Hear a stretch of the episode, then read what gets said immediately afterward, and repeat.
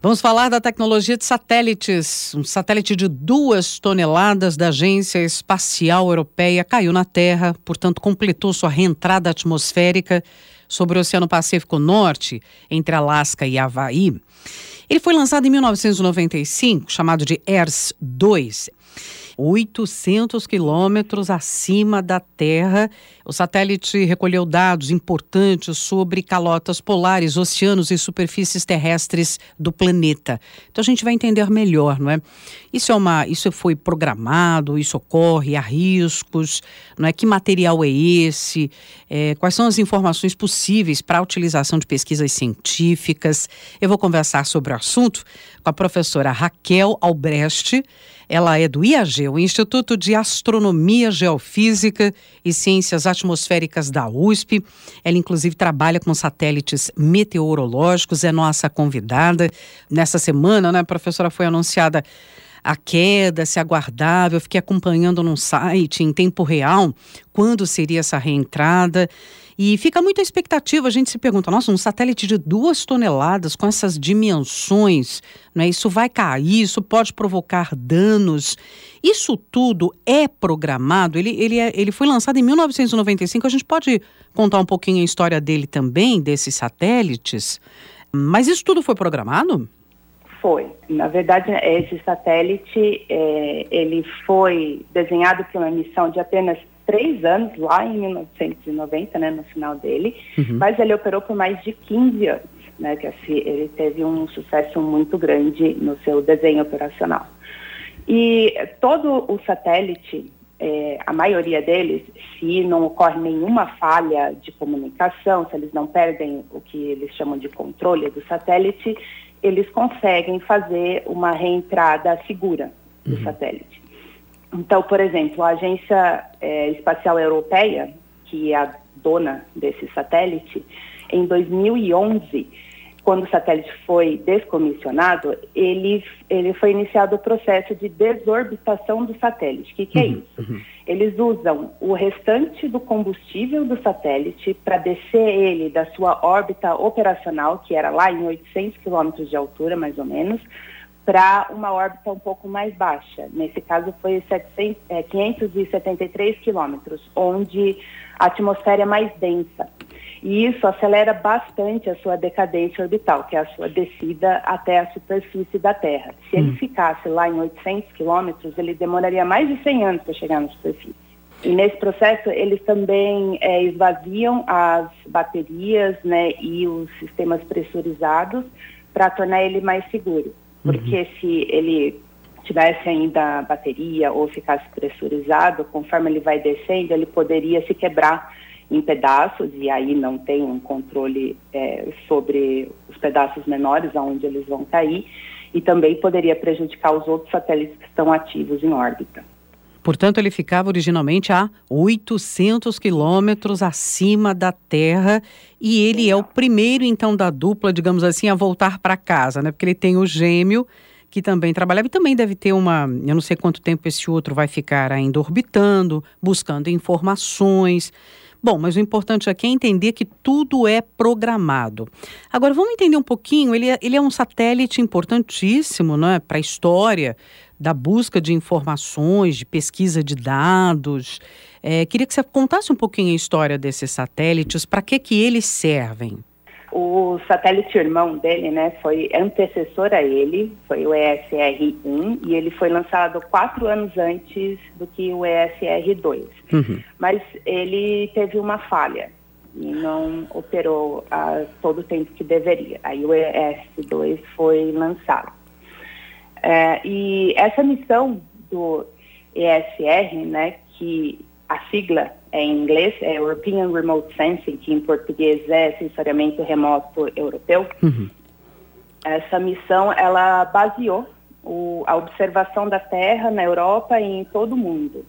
O pacote de instrumentos desse satélite, ele incluía um radar de imagem de abertura sintética, que ele é um radar usado para a reconstrução tridimensional da superfície da Terra, e também um radar altímetro, que mede a altitude da superfície, como nível do mar. Uhum.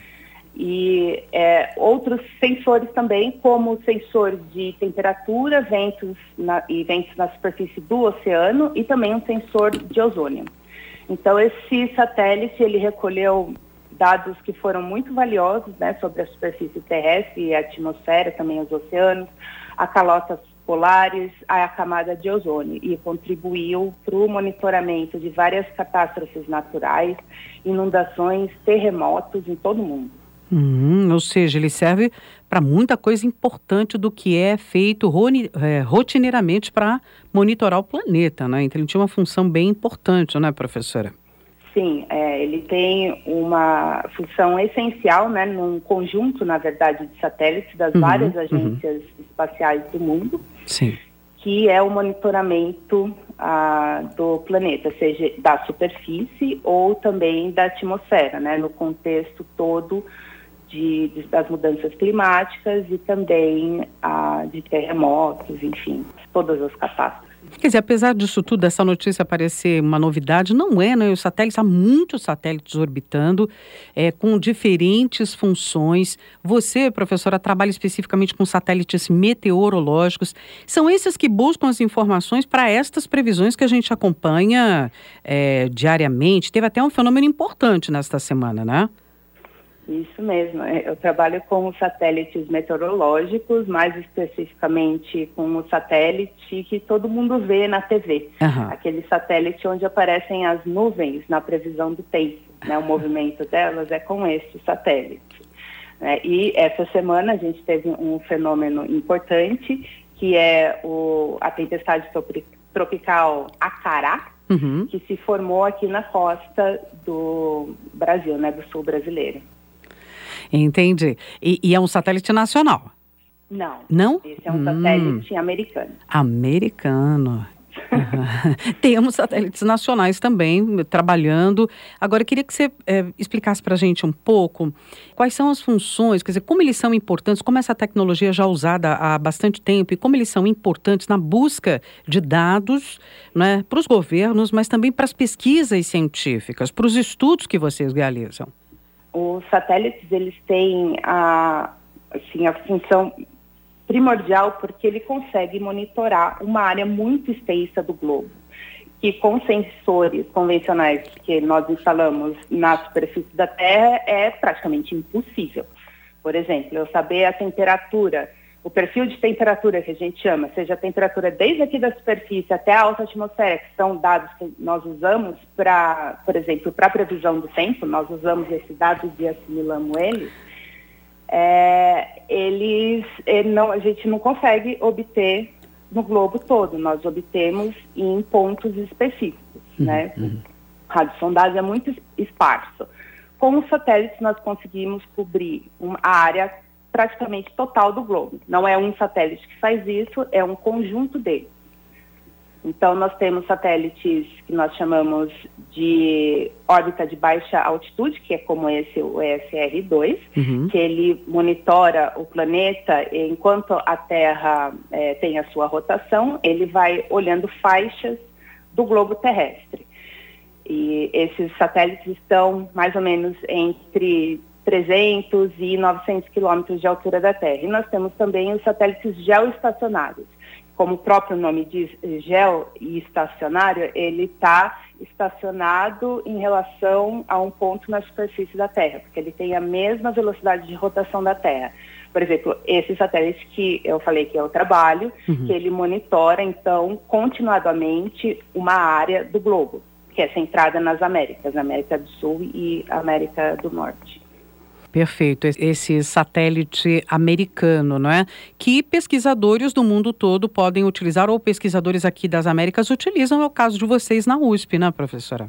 Sim, os satélites meteorológicos, todos são de acesso livre. Uhum. Todas as agências uh, espaciais deixam os dados livres, seja tanto hoje em dia na internet, né, com uh, os repositórios em nuvem, que foi um avanço muito grande para o acesso em si, mas antigamente, quando a gente não tinha internet em alta velocidade, as, vários locais é, compravam antenas de recepção. Uhum. Aliás, dá até para fazer uhum. antena de recepção em casa, se você quiser, com antenas de satélite dessas normais de captar TV. Também dá para pegar o sinal uhum. do satélite. E existem até na internet códigos de como ler, como usar tem satélites, que é o caso desses satélites meteorológicos que estão instalados e têm uh, sinal aberto e podem ser utilizados por pesquisadores em busca dessas informações. Mas é, ele também é considerado uma tecnologia de segurança. Há satélites né, importantes que aí as informações são monitoradas e são particulares de cada país, né? Sim, sim. É, eu estava falando dos satélites meteorológicos, né? Isso é um dado aberto e vários dos satélites que nós chamamos de observação da Terra, que aí é uhum. é superfície, alguns são abertos, outros são privados, outros têm que pagar, mas nós temos também satélites de defesa. Sim. Que esses sim, quando eles têm um controle muito maior desse satélite da reentrada e quando ele entra e cai na superfície da Terra, geralmente no oceano, uhum. né, para não haver nenhum, né, nenhum dano às pessoas, né, e à, à propriedade, eles vão lá e resgatam. Tá aí, portanto, mas é uma tecnologia importantíssima, né, para a área científica para a gente concluir, né, professora? É fundamental para o trabalho de vocês, né? Sim, sem esses satélites nós não teríamos a previsão do tempo que nós temos hoje.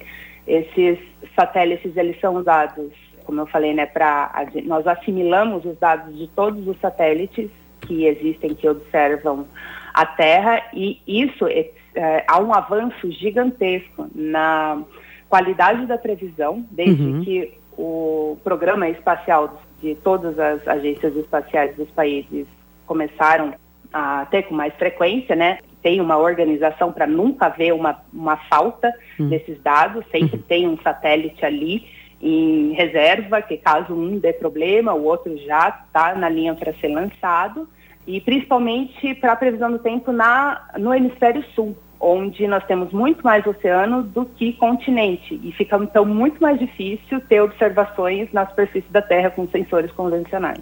Perfeito. Tá aí, interessantíssimo tema, né? Aprendemos um pouco sobre satélites com a reentrada atmosférica desse satélite aí da Agência Espacial Europeia. Eu quero agradecer muitíssimo a contribuição da professora Raquel Albrecht, do Instituto de Astronomia, Geofísica e Ciências Atmosféricas, o IAG, aqui da USP. Muito obrigada, professora, e até de uma próxima oportunidade. Eu que agradeço.